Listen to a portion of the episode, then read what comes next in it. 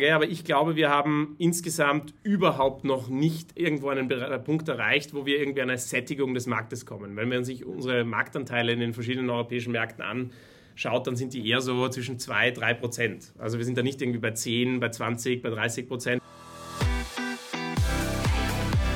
Meet the CFO, ein Podcast der Universität St. Gallen mit Dirk Schäfer und Florian Hohmann.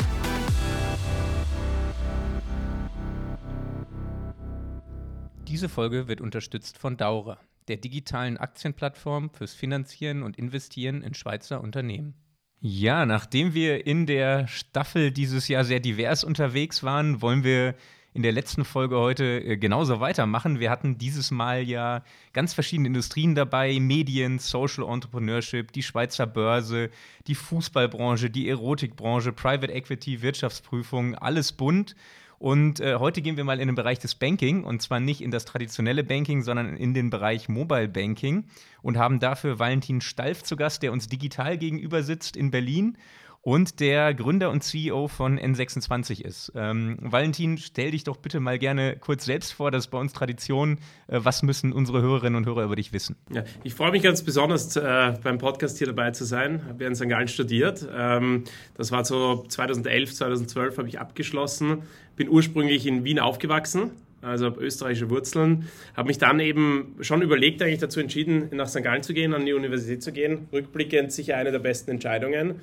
Und ich glaube, eine ganz wichtige weitere Karriereentscheidung, ähm, die ich dann getroffen habe, war nach dem Studium zu sagen, ich gehe nicht ins traditionelle Banking oder in die Beratung, sondern ich habe mich wirklich für einen ganz anderen Weg entschieden. Ich habe dann äh, einen Internet-Inkubator gejoint und äh, heute führe ich äh, als äh, CEO und Gründer ähm, N26. Also wir sind heute die zweitwertvollste Bank in Deutschland. Wir haben ungefähr 1500 Mitarbeiter mit äh, 10 Offices auf der ganzen Welt. Und äh, mir macht das jeden Tag sehr viel Spaß, auch jetzt nach äh, circa acht bis neun Jahren. Ich habe das vor acht bis neun Jahren mit meinem guten Freund Maximilian gegründet. Ja, und ganz aktuell, bevor wir in deinen Lebensweg, den wollen wir auch noch mal ein bisschen nachzeichnen von HSG äh, über Rocket Internet zur Selbstständigkeit, was da so passiert ist. Ähm, jetzt ist aber gerade natürlich ganz aktuell, ihr seid gerade aus einer Finanzierungsrunde rausgekommen, habt 900, über 900 Millionen Dollar geraced in eurem äh, Series E Fundraising äh, mit einer sehr hohen Valuation mittlerweile. Äh, wie waren die letzten Wochen für dich? War es extrem stressig oder ähm, war es dann letztendlich natürlich auch eine gute Party, die ihr geschmissen habt, als das alles durch war? Wie waren die letzten Wochen? Ja, ich meine, wir haben die Finanzierungsrunde ja wirklich erst am Sonntag unterschrieben äh, und äh, haben am Montag dann diese News äh, veröffentlicht. Äh, ich habe schon jetzt die letzten fünf, sechs Monate intensiv daran gearbeitet mit meinem Team, äh, mit meinem Co-Founder, mit unserem CFO, mit dem Jan. Und äh, das sind immer ganz interessante Phasen. Ja? am Anfang trifft man sehr, sehr viele Investoren. Dann kommt man eigentlich dazu, dass da einige Investoren sozusagen dann am Ende interessiert sind und überbleiben. Dann geht es in eine detailliertere Business- Kennenlernphase, also Business Due Diligence kann man sagen, also noch keine richtige Due Diligence, wo dann am Ende eigentlich eine Business-Entscheidung des Fonds steht, der sagt, er will gerne investieren. Dann unterhält man sich irgendwann über Terms und Investition, also ähm, Bewertung. Und eigentlich danach gibt es dann eine Confirmatory Due Diligence. Aber man kann sich vorstellen, wenn man in Bereiche von Bewertungen äh, 5 Milliarden plus geht, also bei uns in dem Fall jetzt 9 Milliarden, dann kommen da schon ganz ordentliche Teams dann auch rein von den Wirtschaftsprüfern, die dann wirklich jeden Stein umdrehen und dann erfordert es dann in dieser eigentlich Confirmatory Diligence Phase schon auch noch viel Aufmerksamkeit des Teams, äh, weil man muss ja bei solchen Bewertungen schon darstellen, dass man ein skalierbares Unternehmen ist, dass das wirklich alles trustful gemacht ist und das ist schon immer noch viel Arbeit äh, und irgendwann kommt dann der Tag, wo dann unterschrieben wird und in Deutschland ist ja dieses Unterschreiben eines Vertrages auch nicht so, dass es dann plötzlich, da geht man nicht zum Notar und schreibt dann schnell, sondern äh, da wird man ja dann auch dort normalerweise vertreten und dann lesen sich die Anwälte gegenseitig diese Verträge vor und das dauert dann normalerweise so 15 Stunden und äh, das ist am Sonntag hat das stattgefunden. Ich glaube, wir haben um 10 Uhr gestartet und dann irgendwann um 22 Uhr haben mich die Leute dann angerufen und haben gesagt, wir sind fertig. Äh, und das ist eigentlich so ein bisschen so ein ganz detacheder Prozess. Ja? Man ist ja gar nicht so dabei, aber am Ende ist es natürlich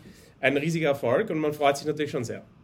War das denn die Bewertung, die ihr euch ungefähr vorgestellt habt oder äh, wie, wie sah das letztendlich aus? Ich glaube, das Entscheidende bei Finanzierungsrunden, vor allem im ähm, digitalen Bereich, ist gar nicht so für mich immer die Bewertung jetzt der aktuellen Runde. Es ist immer eine Kombination aus welche Fonds bekommt man mit hinein in die Finanzierungsrunde, was bringen die für ein Know-how rein, was haben die für einen Namen. Und, äh, und dann, was für Möglichkeiten eröffnen sich einem durch diese Finanzierungsrunde. Da spielt natürlich die Höhe der Finanzierungsrunde eine, äh, eine Rolle, auch die Bewertung, weil die natürlich dazu beiträgt, wie viele Anteile muss man abgeben, wie viel wird man verbessert. Aber im Endeffekt ist das Entscheidende für uns, zu welcher Valuation äh, gehen wir in den nächsten Jahren an die Börse. Und nicht einmal das ist entscheidend, sondern die Frage ist, wo steht die Company heute in fünf oder zehn Jahren mit welcher Bewertung. Und äh, das heißt, diese Momentaufnahmen der Finanzierungsrunden, die sind zwar schon spannend und man kann sich dann wieder schon kann das mal sich nochmal vor Augen führen auch und besser vergleichen vielleicht. Aber eigentlich sind es Momentaufnahmen und äh, die Bewertungen gehen, würde ich sagen, hoch und runter kontinuierlich hoch, aber ähm, ich würde das jetzt nicht überbewerten, eine einzelne Momentaufnahme. Hm, äh, jetzt hast du ja gerade schon gesagt, das sind über 900 Millionen Dollar letztendlich gewesen, die ihr jetzt äh, frisch geraced habt. Was sind denn eure Pläne jetzt mit dem Geld? Also wie wollt ihr jetzt äh, weiter wachsen? Ihr werdet ja wahrscheinlich ähm, große Wachstumspläne vorgelegt haben. Also was macht ihr jetzt mit den über 900 Millionen? Ich meine, einerseits sind die Märkte natürlich heute sehr liquide. Das heißt, 900 äh, Millionen Euro, wenn man die Möglichkeit hat, das auf einer über 9 Milliarden Euro Bewertung zu nehmen, dann äh, glaube ich, macht schon viel Sinn, sich da auch aufzumagazinieren. Ähm, auch im Vergleich mit, mit traditionellen Banken, die ja teilweise auch große finanzielle Mittel haben, können wir heute schon sagen, dass wir wahrscheinlich in Europa eine der wenigen Banken überhaupt sind, die fast eine Milliarde Dollar in Digitalisierung stecken, weil wir machen ja nichts anderes mit diesem Geld. Wir haben kein anderes Running Business, wir müssen nichts anderes finanzieren. Das heißt, wir machen eigentlich zwei Sachen mit dem Geld. Das eine ist, unsere Expansion in Europa vorantreiben. Wir sind heute Marktführer in Zentraleuropa im Mobile Banking äh, mit den großen Märkten Deutschland, äh, Frankreich, Spanien, Italien. Ähm, und wir haben eigentlich ganz wenig noch in Osteuropa gemacht. Das heißt, Osteuropa steht sicher auf dem Plan für die nächsten zwei Jahre. Und das zweite Thema ähm, ist Produktinnovation. Äh, da gehen wir in den Bereich äh, Trading im nächsten Jahr hinein. Äh, das ist die größte Investition wahrscheinlich. Wir haben einige andere Themen auch, die wir weiter ausbauen, wie das Kreditgeschäft und, und andere Funktionen, die wir noch anbieten. Aber ich glaube, das größte, die größte Investition da ist der Trading-Bereich. Und das bedeutet am Ende Teamaufbau, ähm, weil äh, das sind ja nicht Produkte, die wir irgendwie fertig zukaufen können oder sowas, sondern da geht es wirklich um die besten digitalen Köpfe, die besten Developer, die besten Businessleute zu finden, die besten Produktentwickler zu finden. Das heißt, äh, die 900 Millionen gehen eigentlich in, in Brandaufbau, Marktausweitung, äh, Osteuropa, Produktportfolio verbreitern und damit verbunden sozusagen Top-Leute reinzuholen und, und Talent aufzubauen.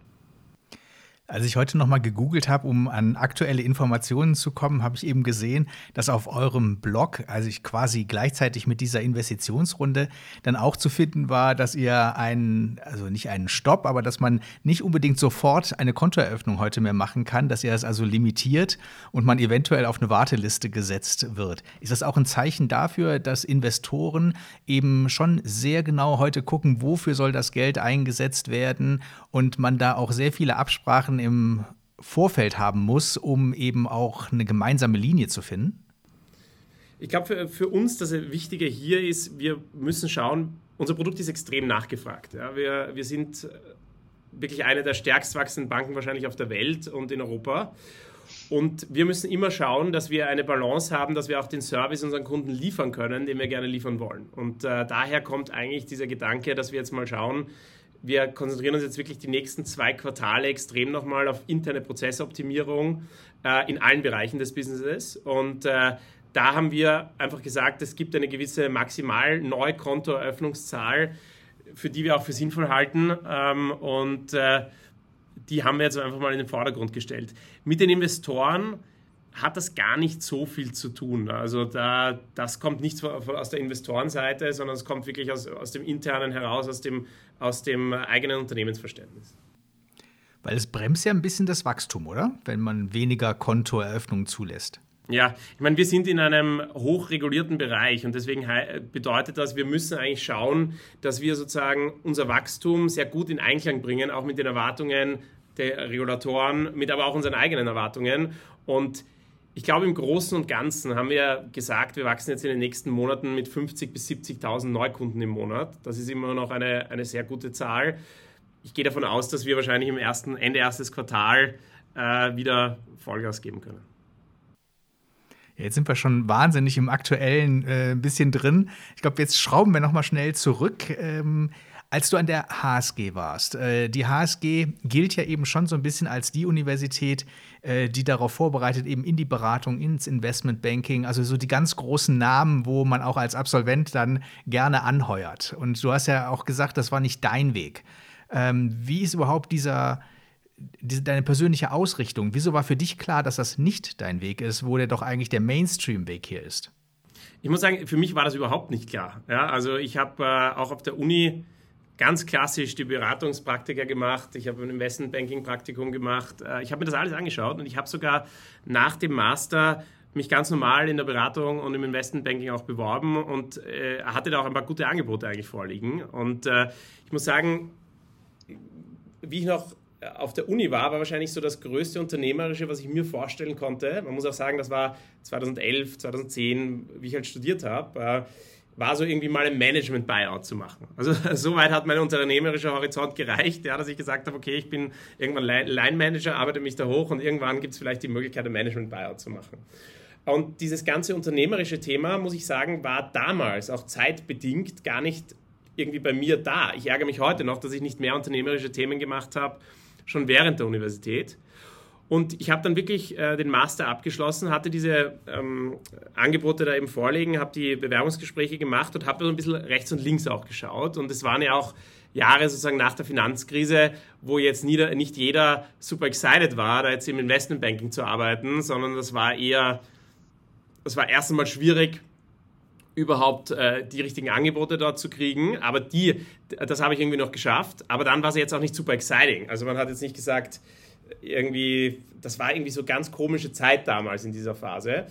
Und das hat mich auch zum Nachdenken gebracht und ich habe mir dann auch nach dem Praktiker gedacht, will ich jetzt eigentlich drei, vier Jahre mal wo arbeiten, wo ich vielleicht mal gar keinen Kundenkontakt habe oder wenn ich ganz brav bin, vielleicht einmal ganz kurz in ein Meeting mitgehen kann.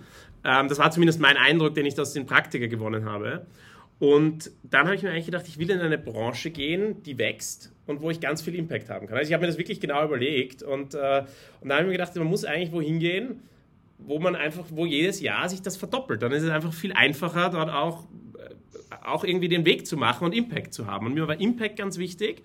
Und, äh, und dann bin ich relativ zufällig auf ein, ein, äh, ein Jobinserat von Rocket Internet ge gestoßen. Heute kennen das viele Leute. Damals kannte man das nicht so wirklich. Äh, und dann habe ich gesagt, okay, das schaue ich mir mal an.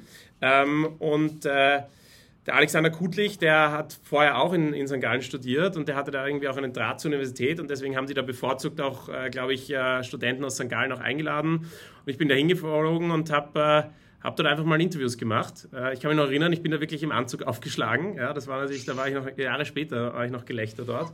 Ähm, und, äh, und bin da wirklich aus so einer, würde ich sagen, St. Gallen-Welt äh, in diese Startup-Blase hineingekommen und habe mich dann aber wirklich am Ende zwischen einem, einem sehr guten Investmentbanking-Angebot entschieden und diesem Rocket Internet-Angebot und, und habe dann einfach gesagt, ich probiere das mal aus, weil ich habe mir gedacht, okay, ich kann nicht viel verlieren, äh, klingt eigentlich gut. Und äh, ich war ja auch bei Rocket nicht extrem lang. Ich war circa ein Jahr bei Rocket. Und äh, im, im, Rückblick war das sicher das Entscheidende für mich, ähm, diese unternehmerische Laufbahn dann einzuschlagen. Aber war das dann eher, dass du dann Blut geleckt hast? Oder du hast gesagt, eben Impact ist ja wahnsinnig wichtig. Was war denn dein Impact bei Rocket Internet? Das, was ich dort so realisiert habe, und das habe ich im Studium irgendwie nie gesehen oder, oder vielleicht nicht so wahrgenommen, war einfach, dass man wohin geht, man hat eine Idee und man denkt sich, okay, ich will jetzt anfangen, Schuhe online zu verkaufen. Dann hat man drei Leute, die haben eigentlich keine Ahnung, die haben das noch nie gemacht und die setzen sich einfach hin, analysieren mal die, die Value Chain, wie kauft man das eigentlich ein, wie verkauft man das, dann baut man eine Website und, und plötzlich irgendwie nach sechs Monaten kann man 80 Mitarbeiter haben und wirklich Kunden, die da einkaufen jeden Tag und Umsätze machen und Profit machen. Und das habe ich wirklich bei Rocket gesehen, weil ich bin in, nicht jetzt in dem Schuhbereich, ich habe Schuhe jetzt nur gesagt, weil Zalando ja auch ein, ein, ein Rocket-Startup ist. Ähm, aber ich habe das zufällig in ein paar Payment- und Banking-Themen gemacht. Und äh, da war ich in so einem ganz frühen Team dabei, wo immer ein, zwei Gründer waren und dann so zwei, drei erste Mitarbeiter. Und in diesem, dieser Taskforce, das hat damals geheißen Entrepreneur in Residence, ähm, war ich dort und da konnte ich wirklich über die, das, dieses erste Jahr drei, vier so Gründungen miterleben, wo wirklich von Stunde null bis je nachdem drei Monate, vier Monate, sechs Monate ich da dabei war.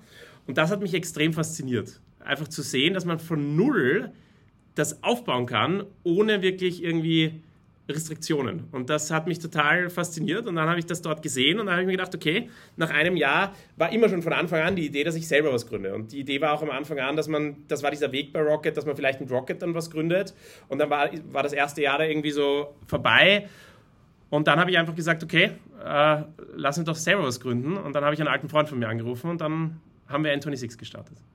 Ist das äh, bei Rocket bei den meisten so, die dann da starten, dass da wirklich die Vision ist, ein Jahr mitmachen, lernen und dann mit Rocket gemeinsam was gründen oder komplett selbst was gründen?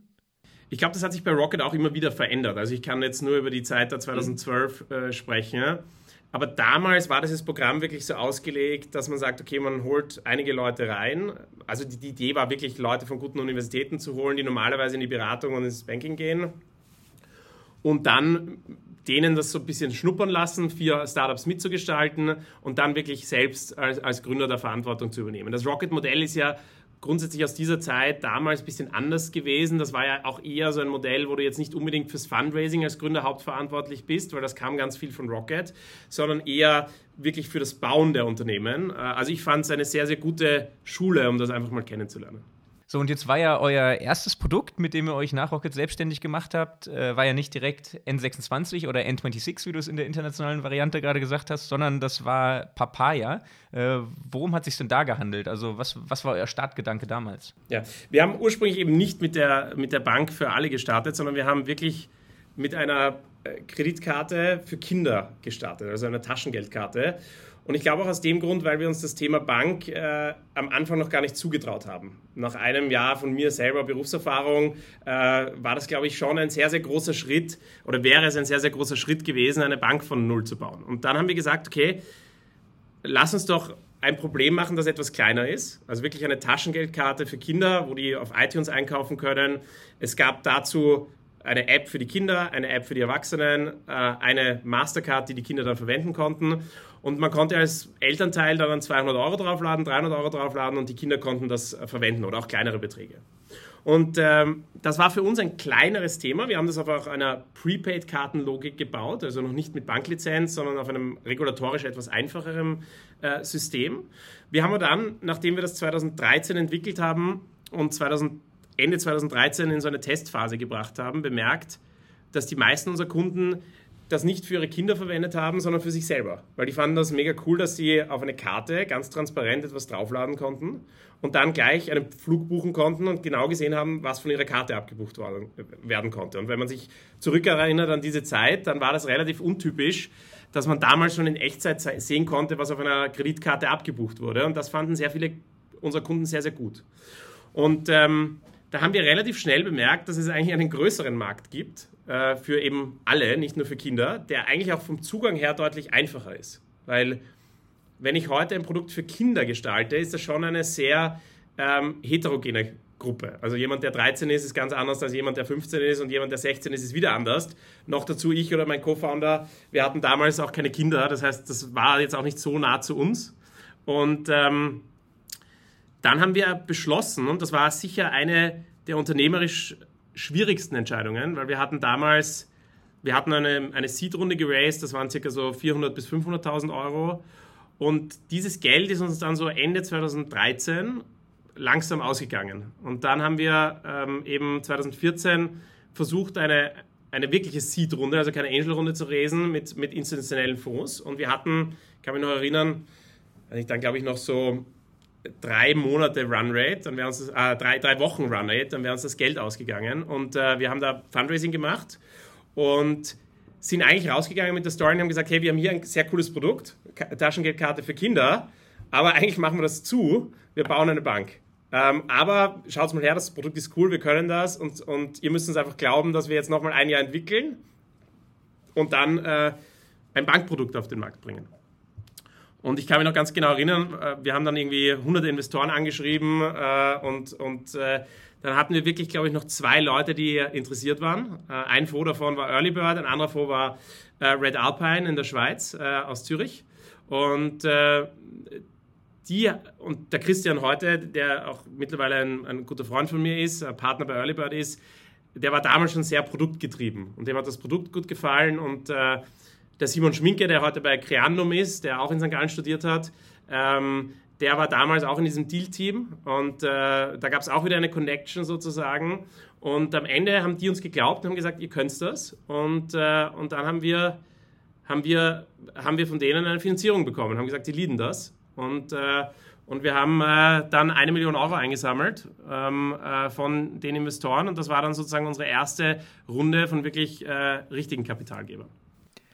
Ja, jetzt hast du ja äh, erzählt, eben dir geht es darum, Impact zu erzielen, du willst gestalten, du willst ähm, was erschaffen. Wieso dann eigentlich eine Bank? Also es gibt ja keinen regulierteren Markt als diesen eigentlich. Das heißt, da ist man ja auch dann eben ähm, eingeschränkt, man muss sehr viel beachten, äh, dass man auch wirklich alles richtig macht. Das heißt, die ganz große Kreativität, wo man einfach selber losläuft, ist in der Branche doch noch am wenigsten möglich, oder? Ich glaube, das, was ich immer noch so spannend finde am Banking, ist diese Skalierbarkeit. Für uns ist es heute eigentlich egal, ob wir 100.000 Kunden haben, eine Million Kunden oder 15 Millionen oder 20 Millionen Kunden. Und, äh, und das hat sich eigentlich noch bewahrheitet. Das war schon von Anfang an eine der, der, der Themen, die mich extrem gereizt haben. Aber das hat sich eigentlich jetzt über die letzten Jahre auch nochmal bewahrheitet. Also, dass wir ein komplett digitales Produkt bauen können, das überhaupt keine äh, Hardware sozusagen hat. Ich meine, wir müssen eine Plastikkarte verschicken, aber das ist von der, von der, vom Effort her sehr, sehr einfach und mittlerweile geht es auch über Apple Pay oder Google Pay.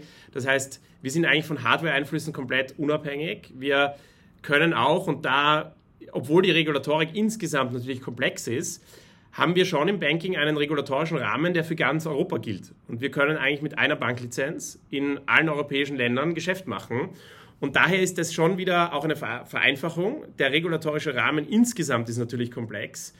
Aber das hat uns, glaube ich, in der Kreativität jetzt nicht so extrem behindert. Und äh, es schafft auch einen, ein, ein sogenanntes Vakuum, weil äh, die Banken einfach so mit Regula also die traditionelleren Banken so mit regulatorisch beschäftigt sind, Regulatorik beschäftigt sind und zusätzlich noch riesige Konzerne sind, dass keine Digitalisierung stattfindet, dass ganz, ganz wenig Innovation stattfindet.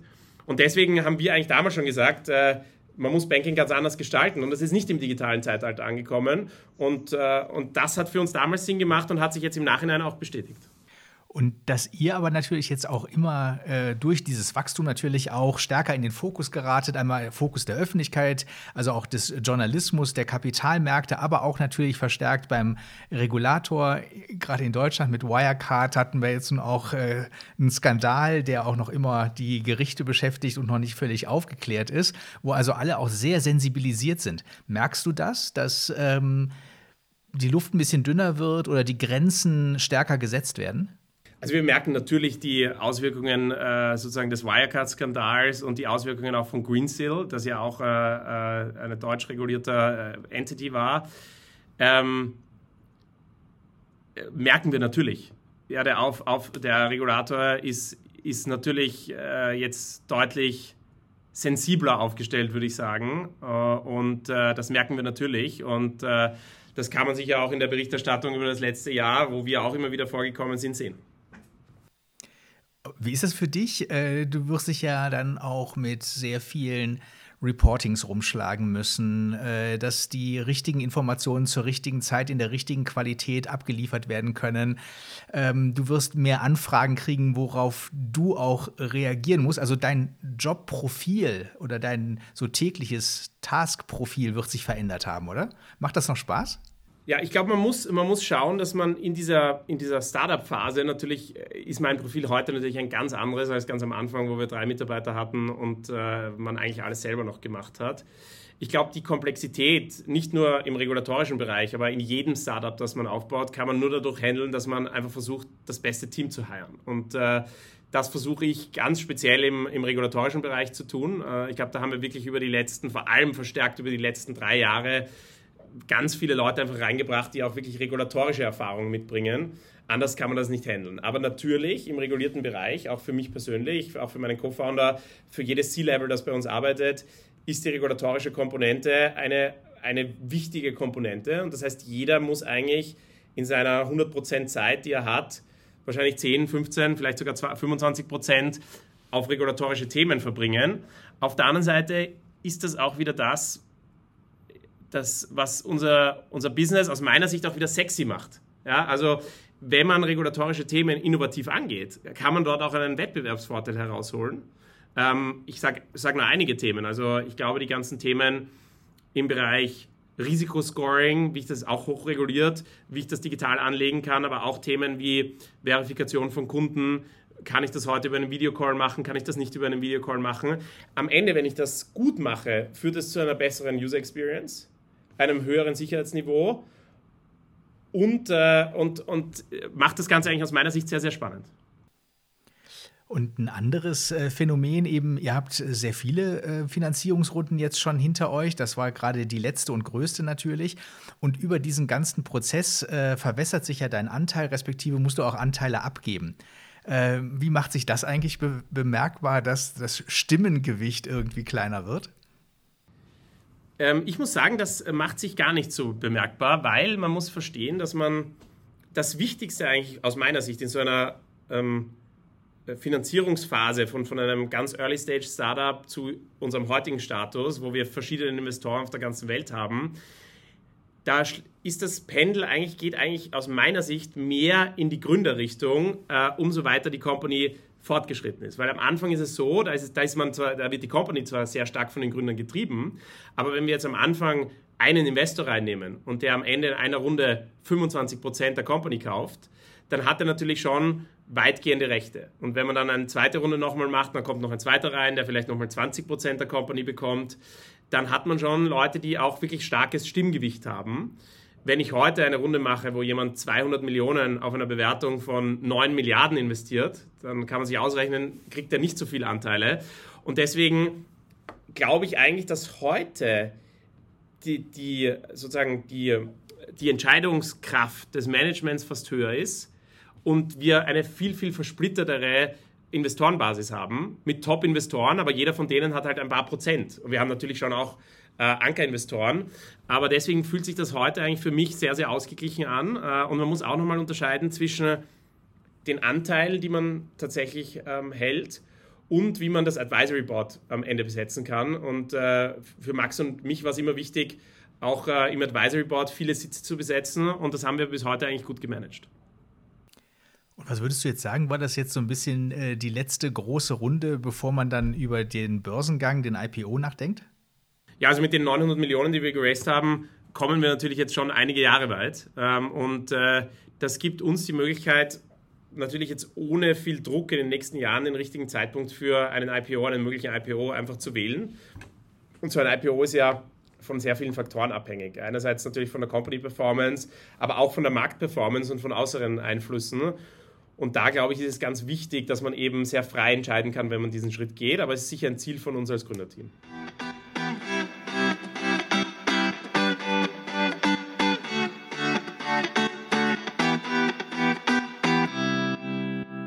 Werbung. Ja, Staffelfinale, Florian. Ähm, das bedeutet für uns ja auch, dass wir heute das letzte Mal die Dienstleistung der Daura so ein bisschen promoten. Was hast du eigentlich alles mitgenommen aus dieser Zeit? Ja, dass die Daura ein sehr guter Staffelpartner war, denn wir nehmen ja auch nicht einen Partner mit an Bord, den wir nicht selber spannend finden. Und ich fand bei der Daura extrem schön, dass sie ja disruptiv unterwegs ist im Finanzbereich und disruptiv eigentlich auf zwei Seiten. Auf der einen Seite, was ich ja letzte Woche im Spot schon vorgestellt habe, haben sie jetzt dieses Basispaket für Equity Crowdfunding geschnürt und das Spezialangebot läuft immer noch bis Ende Dezember, also schaut da gerne mal rein. Und da können ja prinzipiell Startups, nicht börsenkotierte KMU, mit einer digitalen Aktie Aktienkapital, frisches Kapital aufnehmen. Und das ist ja ein ganz neuer Markt, weil ich als Startup neue Investitionsmöglichkeiten habe, als KMU einen anderen Weg habe, an Geld zu kommen und vielleicht zu wachsen, neu zu investieren. Und dementsprechend ist das, glaube ich, für viele spannend. Und auf der anderen Seite, ich als Investor habe auch neue Möglichkeiten. Also ich habe es ja hier auch schon mal in einem Spot erzählt, dass ich auch investiert habe auf der Plattform der Dauer in ein Startup. Und wann kann man mal als Privatperson in ein Startup investieren, wenn man kein Angel-Investor ist, der da mit großen Summen reingeht? Also mir hat es viel Spaß gemacht, diese Staffel mit der Dauer. Ja, und ich fand es auch wahnsinnig spannend zu sehen, dass über die Wochen, in der wir mit Daura im Kontakt waren und äh, die Entwicklungen sehen konnten, dass es eben tatsächlich eine Weiterentwicklung der Dienstleistungen schon gegeben hat und dass man da auch noch lange nicht am Ende der Fahnenstange ist. Das heißt, es wird spannend bleiben, es werden neue Optionen dazukommen und deswegen auch an alle, die jetzt hier hören, schaut doch mal immer wieder rein, was sich Neues getan hat und ob Optionen für euch dabei sind, die ihr gerne ergreifen möchtet. Schaut doch mal nach unter www.daura.ch. Werbung Ende.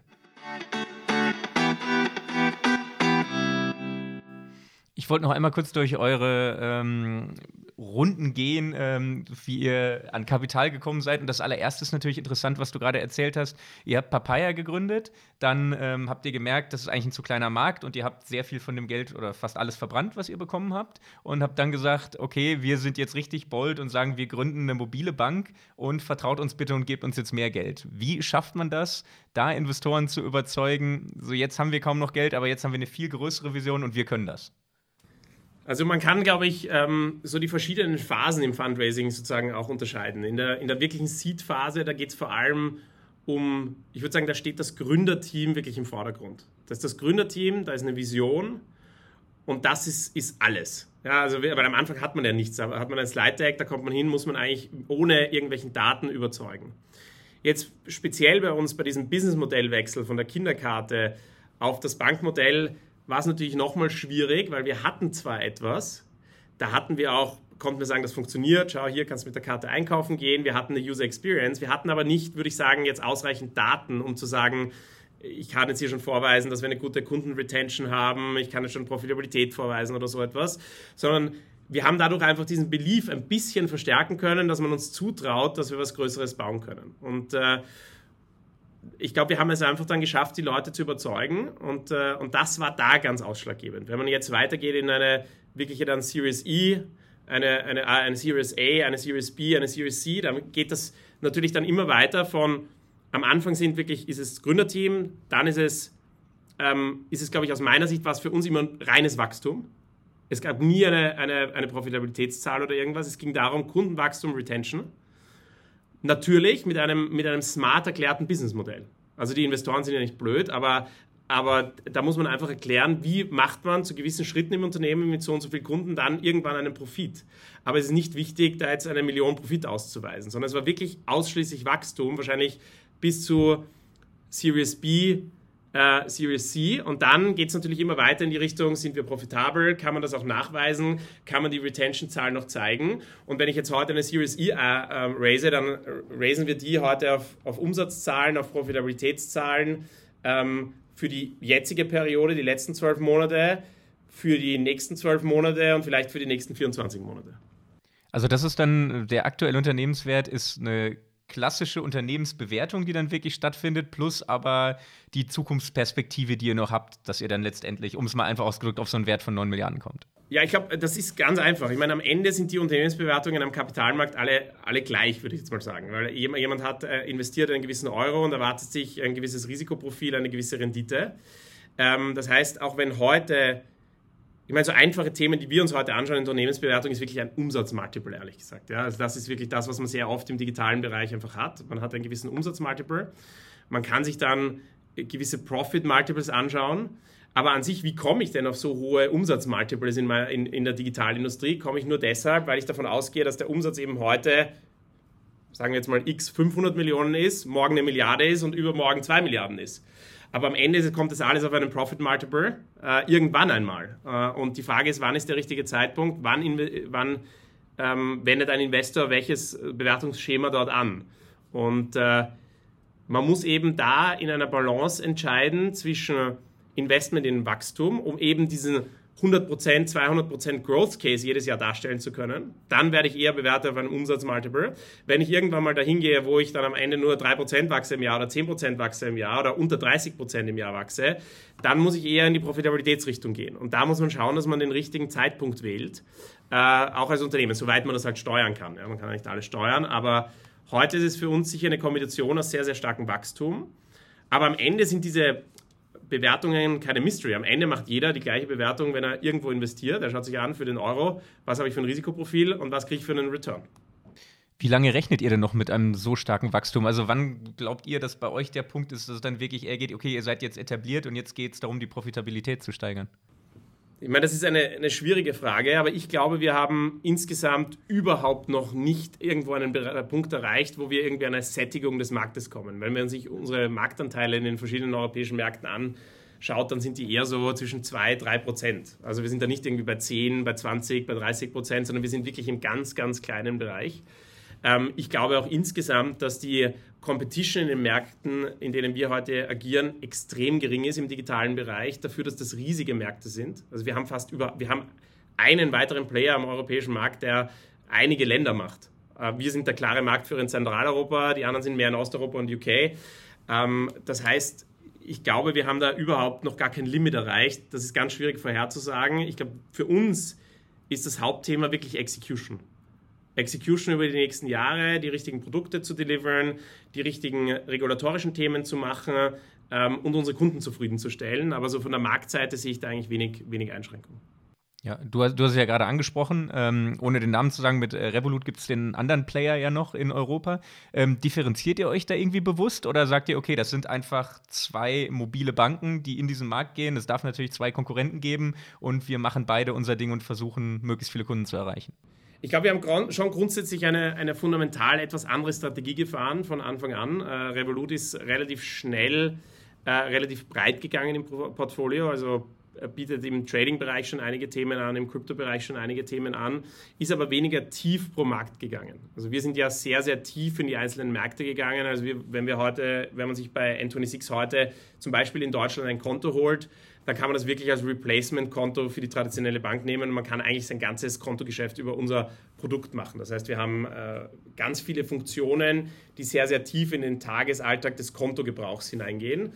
Ähm, bei Revolut ist man eher in die Breite gegangen und eher in so ins Transaktionsgeschäft reingegangen. Die Geschäfte, glaube ich, werden sich langfristig schon sehr, sehr stark angleichen. Wir positionieren uns aber heute wirklich als, als Replacement der traditionellen Bank. Revolut, glaube ich, eher mehr so die Travel-Karte heute.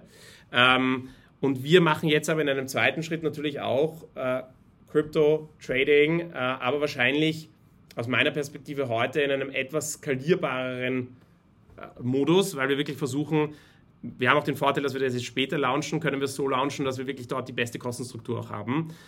Im Endeffekt glaube ich aber trotzdem, es ist eigentlich gar nicht wir gegen irgendeine andere Neobank, sondern es geht wirklich darum, Heute sind 99 Prozent der Kunden bei den traditionellen Banken und da haben wir genug Kuchen, den wir, den wir haben können. Ich finde es eigentlich eher spannend zu sehen, welche Produkte bei den Konkurrenten äh, funktionieren. Es gibt auch eine gewisse Education, die wir am Kapitalmarkt gemeinsam machen müssen und äh, deswegen bin ich da eigentlich sehr sportlich.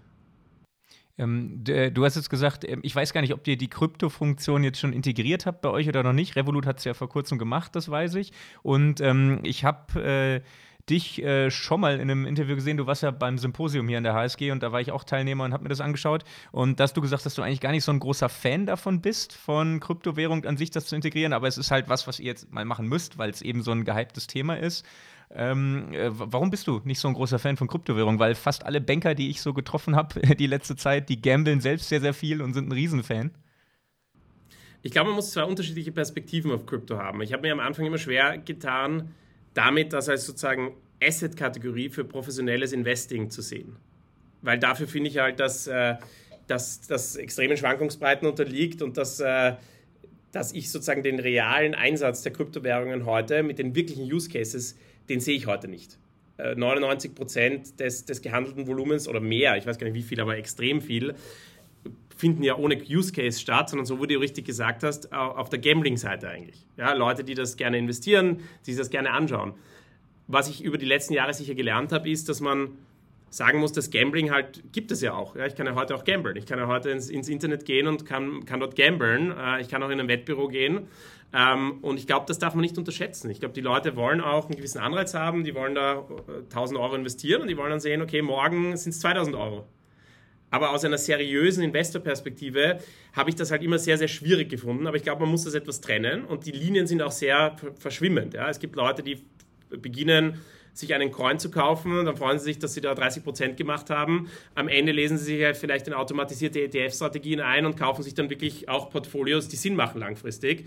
Das heißt, das sind, glaube ich, so die, die Themen, wo wir auch in den letzten Jahren viel gelernt haben. Aber es gibt, glaube ich, heute vor allem im Kryptobereich einen ganz, ganz großen Gambling-Faktor, der damit reinspielt. Jetzt hast du ja eben gesagt, eben, ihr seid in äh, Kontinentaleuropa vor allen Dingen äh, sehr, sehr stark vertreten, in der Schweiz nicht. Ähm, weil der eben nochmal äh, der Regulator ein eigener ist und äh, diese ganzen Dinge nochmal für ein im Verhältnis natürlich kleines Land dann aufgerollt werden müsste. Ist das der Grund? Genau, das ist der Hauptgrund. Also weil natürlich mit der FINMA in, in der Schweiz wir einen ganz anderen Regulator hätten und äh, wir müssen uns dort eine eigene Banklizenz holen. Und das zahlt sich ehrlich gesagt nicht aus, wenn man mit den anderen Opportunities, die man sozusagen hat. Ja, ähm, weil wenn wir uns heute anschauen, gehen wir als nächstes nach Polen oder Rumänien, wo wir eigentlich die gleiche Banklizenz äh, verwenden können, wo wir natürlich am Multicurrency etwas arbeiten müssen dann äh, ist es meistens dann so, dass die Managemententscheidung ist, nicht sich unbedingt auf die Schweiz zu fokussieren. In der Schweiz bieten wir aber heute ein, ein Eurokonto auch an. Also man kann auch als Schweizer bei uns ein Konto aufmachen. Das ist dann natürlich ein Eurokonto, aber die Regulatorik macht es natürlich schwieriger. Aber eben die Schweiz ist ein kleines Land, aber ein recht starker Kapitalmarkt natürlich äh, im Verhältnis zur Landesgröße und ja auch hier ein eigener Player, der ja auch ähm, sehr nah an eurem Geschäftsmodell dran ist, äh, Neon. Äh, die Neonbank spreche ich an. Ähm, jetzt habt ihr gerade so toll Geld geraced. Jetzt könntet ihr die doch einfach mal kaufen, dann seid ihr drin. ich weiß nicht, was die jetzt kosten momentan. Äh, weiß ich auch nicht, keine Ahnung. Nein, aber natürlich, ähm, die Frage nach MA-Strategie macht natürlich grundsätzlich Sinn. Ja? Also vor allem, wenn man in eigene Märkte geht, die eigene Regulatorik haben, wo es lang dauert, diese Regulatorik aufzubauen, wo man vielleicht auch coole, motivierte äh, Teams hat, die das treiben. Äh, es macht aus meiner Sicht schon Sinn, so regionale Player auch immer wieder zu kaufen, vor allem in kleineren Märkten, weil man natürlich den Teams dort dann vielleicht einen schnelleren Weg zum IPO auch zeigen kann. Ähm, für uns macht es natürlich Sinn, dort ein dediziertes Team zu haben, das, das dann auch unternehmerisch denkt, das wirklich auch den Share-Incentive hat. Das heißt, grundsätzlich finden wir solche Themen immer spannend. Wir haben uns das auch in der Vergangenheit immer wieder angeschaut. Nicht nur, das kann man ja auch in anderen Bereichen machen, nicht nur jetzt im, im, im Beispiel Schweiz. Aber das sind Themen, die wir uns anschauen. Es gibt natürlich wie mit jedem Merger dann auch äh, so gewisse Post-Merger-Themen, die man sich anschauen muss. Aber wenn wir uns zum Beispiel Delivery Hero anschauen, das war ja klar deren Strategie. Die haben ihr Business hauptsächlich durch M&A aufgebaut, sehr erfolgreich. Natürlich ein bisschen weniger Komplexität als im Banking vielleicht. Ähm, aber schauen wir uns aktiv an. Ja, die haben ja, die Gründer dort, also haben ja auch einen Bezug zur HSG. Also von daher äh, kann man ja auch diese Plattform dann vielleicht nutzen, die ähm, allumfassende Alumni-Plattform der HSG, um hier vielleicht einen Deal ähm, anzudiskutieren. Wenn du selber nach vorne guckst, ähm, sagst du, mit so einem IPO ist dann auch für dich der richtige Moment gekommen, zu sagen, jetzt bin ich raus, jetzt erfinde ich mich selber nochmal neu? Oder sagst du, nee, gerade mit einem IPO, dann ähm, geht eigentlich das Spiel nochmal von vorne los und äh, man ist auch ein anderer Player in einer anderen Liga äh, letztendlich äh, dann wieder. Ist das ein Anreiz zu sagen, ähm, nee, dann bleibe ich auf jeden Fall dabei, weil die Entwicklung ist ja immer noch am Anfang, wie du uns ja auch gerade schon erzählt hast? Ich glaube, das ganz Spannende bei unserem Business ist, äh, dass wir wirklich noch so viel Potenzial haben und äh, daher glaube ich, wird es eigentlich immer spannender. Wenn ich jetzt zurückschaue, die letzten acht Jahre, es ist wirklich jedes Jahr haben wir uns schneller entwickelt, die Lern Lernkurve ist schneller geworden, steiler geworden. Ähm, und ich mache natürlich heute, habe ich eine Position, die ist natürlich sehr spannend. Ja. Ich habe sehr viel Exposure zu sehr vielen Leuten. Ich äh, habe ein Top-Team, das ich selber mit meinem Team jetzt aufgebaut habe. Äh, ich kann mir sozusagen aussuchen, mit wem ich da arbeiten will. Ähm, ich glaube, man muss sich auch natürlich immer kritisch hinterfragen. Und das versuche ich jedes Jahr mindestens ein paar Mal zu machen auch, äh, ob man noch die richtige Person ist, die Company in der Größe zu führen. Ich habe das in den letzten Jahren immer mit Ja beantwortet. Äh, ich bin, glaube auch, dass ich das in den nächsten Jahren noch gut machen werde. Aber ich muss mich das sicher in drei Jahren nochmal fragen. Und ich weiß von heute, wenn, wenn ich jetzt darüber nachdenke, ich finde es extrem spannend. Ähm, und ich glaube, dass genau das, was du vorher auch gesagt hast, dass diese Acceleration mit einem IPO in den nächsten Jahren nochmal auf unsere Brand einwirken wird, dass wir da nochmal ganz anders auch wahrgenommen werden. Ähm, und deswegen glaube ich, wird das nochmal ein extremer Acceleration-Push nach dem IPO werden. Ich glaube auch ganz stark daran, dass in, in unserem Unternehmen äh, nach dem IPO noch viel mehr Wert kreiert werden wird als vor dem IPO. Und äh, deswegen glaube ich, wird es sehr, sehr spannend. Du hast gerade gesagt, du hinterfragst dich selber, ob du der Richtige auf der richtigen Position bist. Es gibt ja auch den Spruch, der besagt, ähm, nichts ist so falsch wie das Eigenbild, äh, was man da hat. Ähm, wie merkst du, dass eben sowas äh, von extern, seitens äh, des Regulators, seitens der Investoren, äh, seitens des Kapitalmarktes vielleicht, wenn man mit, ähm, auch mit Analysten und so weiter redet, äh, dass diese Fragen sich unabhängig von deiner eigenen Selbstreflexion auch gestellt werden?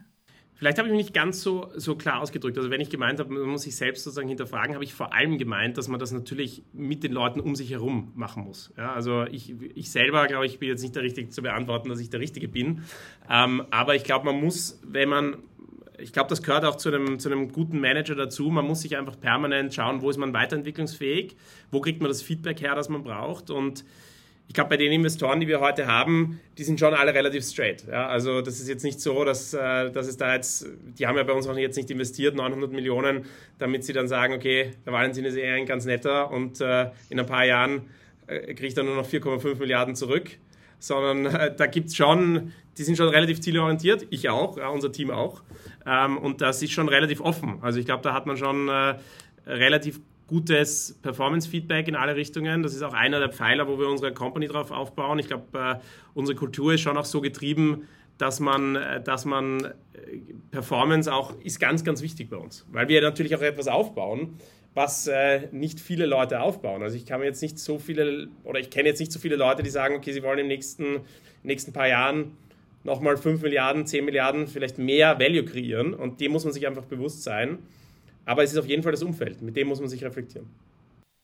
Du hast ja gerade gesagt, eben der Gründer ist dafür jetzt fast noch wichtiger als äh, ganz am Anfang, jetzt in der etwas zersplitterteren Investorenwelt, in der man sich bewegt. Das heißt, wir fokussieren uns jetzt noch mal ein wenig auf dich.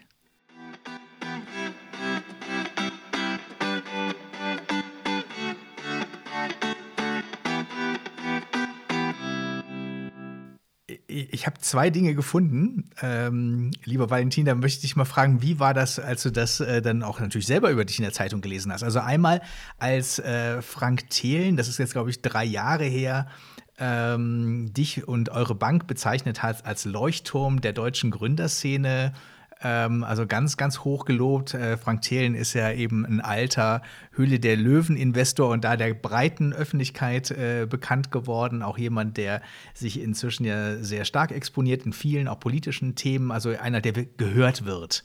Als das vor drei Jahren aus seinem Munde kam, war das für dich ein Ritterschlag oder sagst du, na, der Thelen, der äh, ist jetzt auch nichts Besseres als ich? Ähm, also ich glaube, wenn man wenn man solche Statements liest, ja, dann muss dann ist das immer toll. Also ich finde das immer, immer toll, auch wenn mir Leute auf der Straße gratulieren oder wenn, auch wenn ich Kunden treffe, die sagen, sie, sie freuen, das freut mich eigentlich am meisten, wenn Kunden mich ansprechen und sagen, sie finden es geil, dass sie unser Produkt benutzen. Und äh, ich glaube, als Gründer ist man, oder ich zumindest und unser Team hier, wir sind natürlich permanent Getriebene. Ja, wir haben jetzt eine Finanzierung geraced. Ich denke schon die ganze Zeit darüber nach, was machen wir jetzt die nächsten drei Jahre. Und ich glaube, solche Statements kann man natürlich dann schon immer wieder mal nehmen, um auch zu sagen, hey, wir haben eigentlich gar nicht so einen schlechten Job gemacht. Und, äh, und da bin ich dann immer schon wieder recht stolz. Und ein anderes Ding, wo man auch, glaube ich, ein bisschen stolz sein kann, äh, das jetzt äh, vom 5. Juli 2019, da habe ich gefunden, erstmals unter den 100 reichsten Österreichern. Stalf und Teilenthal halten jeweils damals 12,5 Prozent an der Challenger Bank N26 und ähm, da wurde euer Anteil berechnet jetzt von dieser Zeitschrift auf 260 Millionen Euro äh, die ihr jeweils quasi euer eigen nennen könnt. Wie ist das denn, wenn man plötzlich hört, ich bin jetzt zum ersten Mal unter den 100 reichsten Österreichern dabei? Äh, ich glaube insgesamt, ich meine, ich habe nie meine, meine Karriereentscheidung eigentlich basierend darauf getroffen, wie viel, wie viel Geld man verdienen kann. Ähm, ich glaube, es ist cool, wenn man viel Impact hat und wenn man ein Produkt kreiert, das ganz viele Leute benutzen, dass man dann auch finanziellen Reward hat. Ich glaube, wenn es in Größenordnungen geht von mehreren hundert Millionen Euro, dann ist es ganz, ganz schwierig äh, auch irgendwie zu fassen. Für mich persönlich, ich habe wirklich all diese, ich habe alles in N26 investiert. Ja? Also äh, ich bin da voll drinnen äh, und äh, es ist natürlich cool, wenn man wenn man das hört. Ich würde es aber am Ende nicht, nicht überbewerten. Äh, ich glaube, es gibt ganz viele Wege, sozusagen erfolgreich zu sein. Wenn man es schafft, dadurch auch noch einen finanziellen Reward zu bekommen, ist es umso schöner. Wird man dann eigentlich plötzlich zum Wiener Opernball eingeladen oder so? Ja, ich meine, äh, man wird natürlich, äh, wenn man in solchen Listen auftaucht, plötzlich von sehr vielen Leuten angesprochen. Und wenn wir ähm, jetzt noch mal eben angucken, was auch spannend ist, du sagst ja eben, ihr habt 2013 gemeinsam, äh, ihr beiden, als Freunde, die euch schon vorher gut kannten, das ähm, äh, gegründet. Wie behält man sich eigentlich diese Freundschaft? über so viele Jahre, die ja auch viele schwierige Entscheidungen beinhalten, nicht nur ähm, Glücksmomente hat, sondern auch Rückschläge zu ertragen sind. Wie bleibt dann, wenn man so eng die Dinge gemeinsam macht, wie bleibt dann die Freundschaft erhalten? Ich glaube, man muss wirklich das ausbilanzieren zwischen sozusagen der intensiven gemeinsamen Arbeit, aber dann auch wieder Phasen, wo man vielleicht ein bisschen äh, mehr alleine arbeitet. Aber insgesamt ist, glaube ich, auch eins der Erfolgskonzepte von N26 sicher das Verhältnis von äh, Max und mir gewesen. Wir haben uns eben schon vor der Gründung über zehn Jahre gekannt und äh, man trifft ja so viele Entscheidungen unter Druck. Und wenn man mit jemandem gründet, den man vielleicht nur ein Jahr kennt, den man vielleicht nur zwei Jahre kennt, vielleicht sogar drei Jahre, dann kann es schon dazu kommen, dass man vielleicht dann irgendwie auch noch die Vertrauensfrage stellt. Und dann wären natürlich diese schwierigen Entscheidungen extrem noch, noch zehnmal schwieriger oder hundertmal schwieriger. Und dieses Thema hatten wir nie. Und äh, ich glaube, langfristig kann man das nur so machen, dass man sich auch über wieder Auszeiten äh, gönnt, dass man sich auch gegenseitig offenes Feedback gibt. Und äh, für mich und Max war, glaube ich, immer ganz, ganz wichtig, dass wir äh, uns auch wirklich streiten können und dann einfach irgendwie fünf Minuten später aber auch wieder sagen können, hey, let's do the next thing und äh, einfach dann auch vielleicht mal Themen vergessen kann, die man wirklich dann auch in emotionalen Worten nach irgendwie 20 Stunden im Büro zu sich sagt. Und da muss man einfach drüber stehen und muss dann wieder zusammenkommen, muss sagen, okay, wir sind professionell und arbeiten weiter. So, und jetzt habt ihr beide gerade, wie du es vorhin gesagt hast, ja damals dann wirklich diesen Schritt gewagt, als ihr die Investoren überzeugt habt, da all in zu gehen und zu versuchen, diese mobile Bank groß zu machen. Was glaubst du denn jetzt in der äh, Retrospektive, was braucht es für persönliche Eigenschaften, damit man einmal sich das traut und das dann auch so durchzieht und ein Unternehmen so groß machen kann? Weil ich würde mal unterstellen, dass so diese prinzipielle Idee, auch man müsste mal eine mobile Bank gründen, das ist ja wahrscheinlich ein sehr wachsender Markt, der kommen wird. Die hatten, die hatten wahrscheinlich viele. Aber das dann so durchzuziehen, das macht fast keiner. Also was braucht es da? Also ich glaube, äh, dass die Idee gar nicht so wesentlich ist. Ja, also ich glaube, das Entscheidende ist, wie du gesagt hast, es gibt hunderte Ideen. Man kann heute auf TechCrunch gehen, da, da, findet man hunderte Ideen, die wahrscheinlich nicht überall auf der Welt schon umgesetzt sind. Dann kann man sich welche aussuchen und versuchen, sie umzusetzen. Sondern es ist wirklich sozusagen dieser Drive, diese Umsetzung. Und, äh, und da braucht man, glaube ich, einen gewissen Just-Do-It-Approach. Äh, man braucht einen gewissen Drive, den man mitbringt. Man braucht äh, diesen Umsetzungswillen. Und, und der ist, glaube ich, ganz wichtig. Was noch? Das andere, was glaube ich auch ganz wichtig ist, und äh, ist, dass glaube ich nicht jeder, ich glaube es gibt nur ganz wenige Leute auf der Welt, die wirklich auch eine Gründerpersönlichkeit sind. Weil man hat einfach, glaube ich, einen anderen äh, Druck, mit dem man umgehen muss. Mir macht das Spaß, äh, aber ich glaube, man muss sich auch ganz offen bewusst sein, dass das vielleicht nicht für jeden ist, dass man, wenn man sagt, okay, man hat jetzt noch drei Wochen Geld am Konto in der Frühphase, man hat aber schon 15 Leute auf der Payroll. Äh, ich persönlich, glaube ich, von meinem Persönlichkeitssetup kann damit relativ gut umgehen. Also ich, ich kann jetzt, ich, auch wenn ich jetzt 900 Millionen raise oder, oder sowas, dann bin ich, glaube ich, noch immer relativ ansprechbar ähm, und relativ ausgeglichen, oder ich versuche es zumindest. Ähm, und ich glaube, das muss man mitbringen. Eine gewisse Gelassenheit, äh, wahrscheinlich auch eine gewisse Fähigkeit, trotzdem Privatleben noch zu trennen von, vom Businessleben und sich dann auch mal ein Wochenende in die Alpen zurückzuziehen. Ähm, und auf der anderen Seite, glaube ich, braucht man aber schon diesen ultimativen Drive, Sachen umzusetzen und diese Getriebenheit, weil sonst geht einfach nichts weiter und Umsetzung ist das Entscheidende am Ende.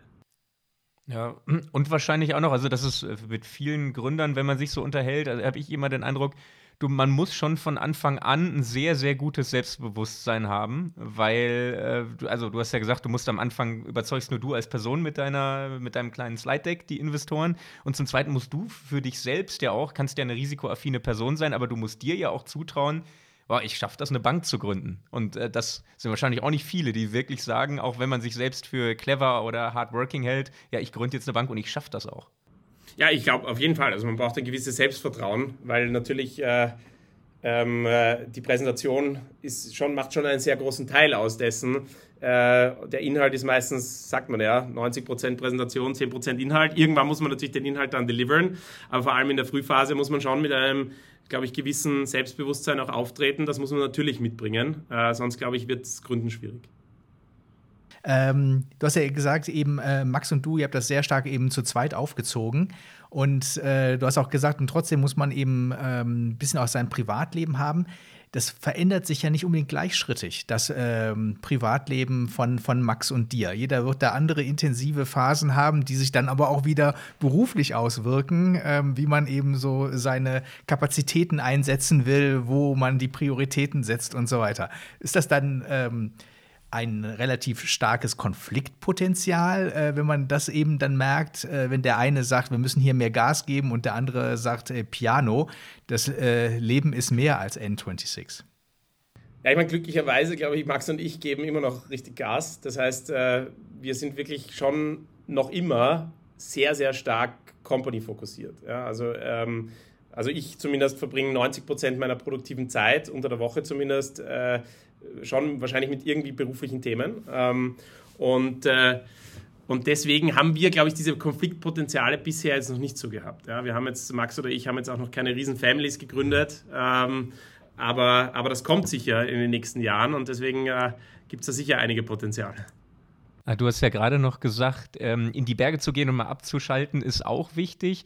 Wie sehr kann man das denn oder ab wann kann man das, wenn man ein Startup gründet und komplett invested ist und eigentlich ja die Person ist, von der alle immer was wollen? Äh, gerade am Anfang, wenn man ja mit allen Mitarbeitenden eigentlich direkt zusammenarbeitet, wie sehr kann man dann überhaupt abschalten und jetzt sagen, so, ich bin jetzt eine Woche nicht erreichbar, ich mache jetzt eine Woche lang nur Urlaub? Ähm, also es hängt ja wirklich wieder davon ab, wie man das Team aufgestellt hat. Also mittlerweile ist es ja wirklich äh, schon eine große Company. Äh, Max und ich, wir sind, haben die Company zwar gegründet, ähm, aber wir haben ja mittlerweile ein, ein, äh, ein Führungsteam, das sind 10, 12 Leute, die die einzelnen Abteilungen führen, die die einzelnen C-Level-Positionen besetzen.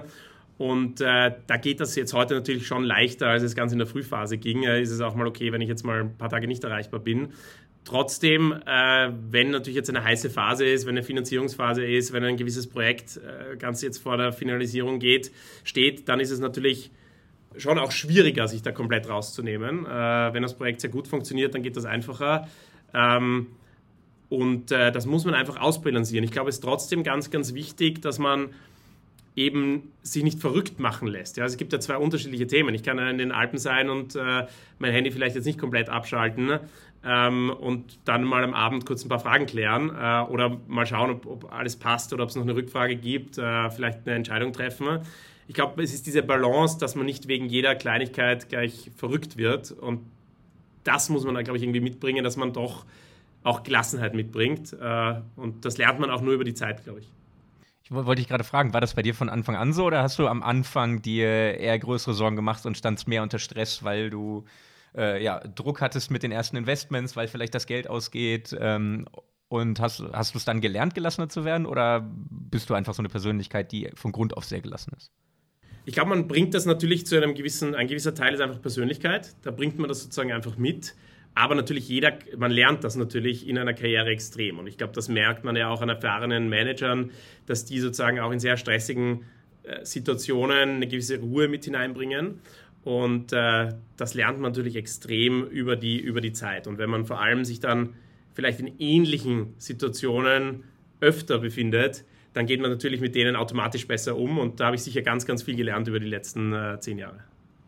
Und wie einfach oder schwierig war das für dich, äh, deinen Arbeitsalltag und deine Management-Skills so extrem über die Zeit zu verändern? Weil so in so einem, sag ich mal, normalen Karriereweg steigt man ja, wenn ich jetzt in der Beratung anfange, Schritt für Schritt auf und wird dann irgendwann zum Partner, wenn man so lange da bleibt und lernt das so Step by Step. Und bei dir war es ja so, du hast am Anfang alles gemacht. Du warst der Gründer, der ein Unternehmen großzieht bist du jetzt zu Teilen immer noch, aber du bist ja jetzt viel mehr auch der Manager und CEO, der lernen muss, ganz viel zu delegieren, die richtigen Leute anzustellen. Du hast ja viel, viel mehr Management als früher einfach machen. Wie ist da der Prozess? Ist das schwierig, einfach? Also ich, ich glaube, dass für mich persönlich, ja, man hatte ja relativ schnell auch die zehn Direct Reports auch in der Anfangsphase. Also wir hatten relativ schnell äh, dann auch zehn Mitarbeiter.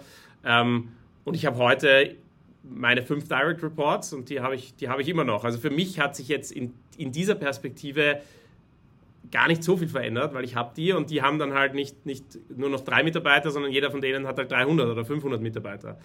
Ähm, was natürlich sich total verändert hat, ist die Symbolik äh, der Tätigkeit. Was ich heute kommuniziere, wird ganz anders wahrgenommen, als es früher war. Ich muss es auch so kommunizieren, dass man es versteht, wenn ich es nicht direkt persönlich jemandem erkläre. Das sind Themen, auf die man viel mehr Attention äh, geben muss. Ähm, ich glaube aber trotzdem, dass vor allem im Startup-Bereich und vor allem in dem, was wir machen, schon eine Eigenschaft, auf die ich viel Wert lege, auch bei den Managern, mit denen ich arbeite, ist schon, dass meine Erwartung eigentlich auch an meine Manager ist, dass sie schon im Detail sind. Also ich, äh, ich bin äh, auch so selbst, wenn ich jetzt in Projekte reingehe, verstehe ich schon gerne, was da geht, was, um was es geht, was los ist. Ich frage dann auch schon der, sehr detailliert nach. Ähm, und das hat sich sicher nicht komplett verändert, weil ich glaube schon, dass vor allem, wenn man im digitalen Bereich ist, unser Produkt ist jetzt nicht extrem kompliziert, kann man sich auch diese Zeit nehmen, die Themen auch wirklich im Detail zu verstehen, weil man einfach so eine Skalierung hat auf der anderen Seite. Und äh, jeder Screen, wenn ein Screen von unserem Produkt jetzt von drei, vier Millionen Kunden gesehen wird, dann, dann sollte man sich, glaube ich, auch diese Zeit nehmen. Nicht jetzt immer ich, aber das kann man ja auf jede Position sozusagen übertragen. Und deswegen äh, ist das, glaube ich, eine der Schönheiten auch im digitalen Bereich, dass man sich trotzdem noch vielen, manchmal auch Details widmen kann, weil die einfach so einen Impact am Ende haben, dass sich das rechtfertigen lässt ich höre so ein bisschen raus, dass es schon wichtig ist, dass man auch einen sehr guten Fit hat zu seinen wichtigsten Mitarbeitern, also zu deinen Direct Reports, die du angesprochen hast. Wie schwierig oder einfach ist es da, die richtigen zu finden? das ist das schwierigste Thema äh, im Startup. Also seitdem wir das gegründet haben, und es hat sich nicht verändert, ist äh, die, die Top-Leute zu finden, die besten Leute zu finden. Besten ist immer so ein allgemeiner Begriff, aber das bedeutet natürlich das, was du angesprochen hast, den Fit mit mir persönlich auch zu finden, aber natürlich auch äh, einem den Fit mit der Company zu finden. Ja, also ist ja heute mit mir persönlich ist ein Thema, aber man muss natürlich auch den Fit mit unserer Kultur finden. Und man muss einfach auch die Leute finden, wie ich es vorher schon gesagt habe, die diese, diesen Willen auch mitbringen, in den nächsten Jahren auch nochmal 10, 20 Milliarden Euro Valuation zu kreieren. Und dieses Mindset muss man finden und das gibt es nicht so oft. Ist es frustrierend, wenn man äh, dann auch manchmal wieder von vorne anfangen muss, weil man dann eben nach einer gewissen Zeit feststellt, eben die Person lässt sich nicht, wächst nicht richtig mit, wie du dir das vielleicht auch wünschen würdest. Dann musst du wieder neu suchen. Äh, das heißt aber auch, man muss wieder vieles neu erklären, was man vorher auch schon mal alles gemacht hat. Es beginnt wieder so ein Spiel von vorne. Ist das ermüdend? Ja, das hast du gut auf den Punkt gebracht. Ich würde jetzt nicht sagen, es ist äh, ermüdend in dem Sinne, es ist part of the game, aber es ist natürlich enttäuschend manchmal. Und, äh, und, aber es ist wahrscheinlich die wichtigste Aufgabe. Ja, also da auch nicht nachzulassen. Das Thema ist ja heute auch, ähm, ich muss ja als Manager dafür sorgen, jeder Manager muss, dass er gute Manager in seinen Teams hat. Weil wenn die Teams so groß werden und meistens äh, ist es schon top-down, wenn ein Team nicht funktioniert, oder es hat zumindest einen Beitrag. Und ich muss einfach heute sicherstellen, dass auch die Manager, mit denen ich arbeite, den Support natürlich von mir haben, aber dass die natürlich auch ihren Job extrem gut machen, weil sonst frustrieren wir eben nicht wie in der Anfangsphase zwei Mitarbeiter, die vielleicht noch darunter hängen, sondern vielleicht heute dann gleich mal 500. Und äh, das ist dann schwierig, kostet nicht nur viel Geld, sondern enttäuscht eben auch viele Leute. Aber enttäuschend ist es natürlich für mich jedes Mal, wenn ich, wenn ich äh, eine neue Führungskraft suchen muss oder etwas nicht funktioniert. Und das ist natürlich dann immer zu einem ganz großen äh, Teil auch meine eigene Schuld, weil ich dann vielleicht nicht den Support gegeben habe, weil ich vielleicht nicht richtig ausgewählt habe. Und da muss man einfach bei jedem Ereignis muss man lernen. Und ich glaube, das ist sicher auch einer der Skills, die ich über die letzten Jahre aufgebaut habe. Ich habe tausende Leute interviewt. Also ich kann heute wahrscheinlich nach 15 Minuten Interview 90 Prozent wahrscheinlich jetzt sagen, ob das ein guter Fit ist oder nicht. Ja. Ja, jetzt gucke ich gerade mal eben auf die Uhr. Unsere Zeit ist schon äh, weit fortgeschritten. Wir kommen jetzt noch mal zu ein paar Auswahlfragen.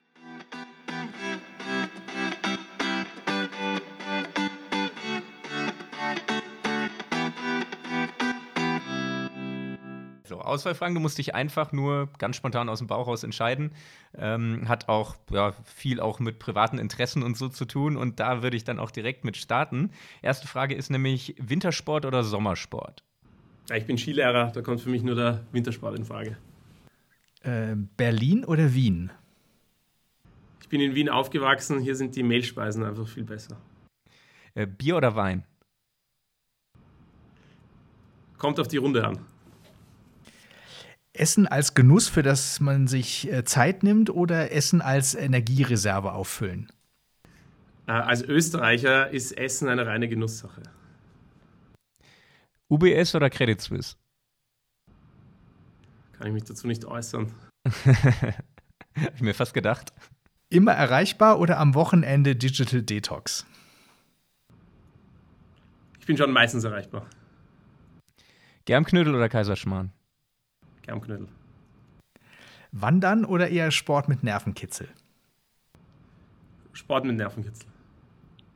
Was wäre das bei dir? Ja, also ich bin schon ein relativ extremer Skifahrer. Und äh, da hast du auch äh, heutzutage noch Zeit für, dass du also, ähm, also du sitzt jetzt in Berlin, oder? Nein, ich, ich bin, äh, ich sitze in Wien. Ah, du sitzt in Wien, okay. Dann ist, sind die Berge näher, oder? Das äh, ähm, ist dann schneller mal möglich, dass man dann tatsächlich auch einen Wochenendtrip macht. Genau. Unternehmen selbst bauen oder dann managen und CEO von einem größeren Unternehmen sein? Selbst bauen. Wunderbar, das hast du auch, glaube ich, sehr gut rübergebracht äh, im ganzen Podcast, in unserer Folge, dass eben dieses Selbstaufbauen, dieses Gestalten, dieses nach vorne treiben, das ist dein Ding. Also eben Impact vermitteln, wie du ja auch äh, selber gesagt hast.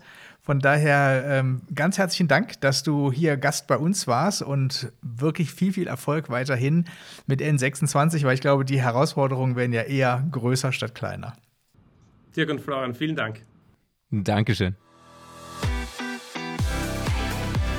Meet the CFO, ein Podcast der Universität St. Gallen mit Dirk Schäfer und Florian Hohmann.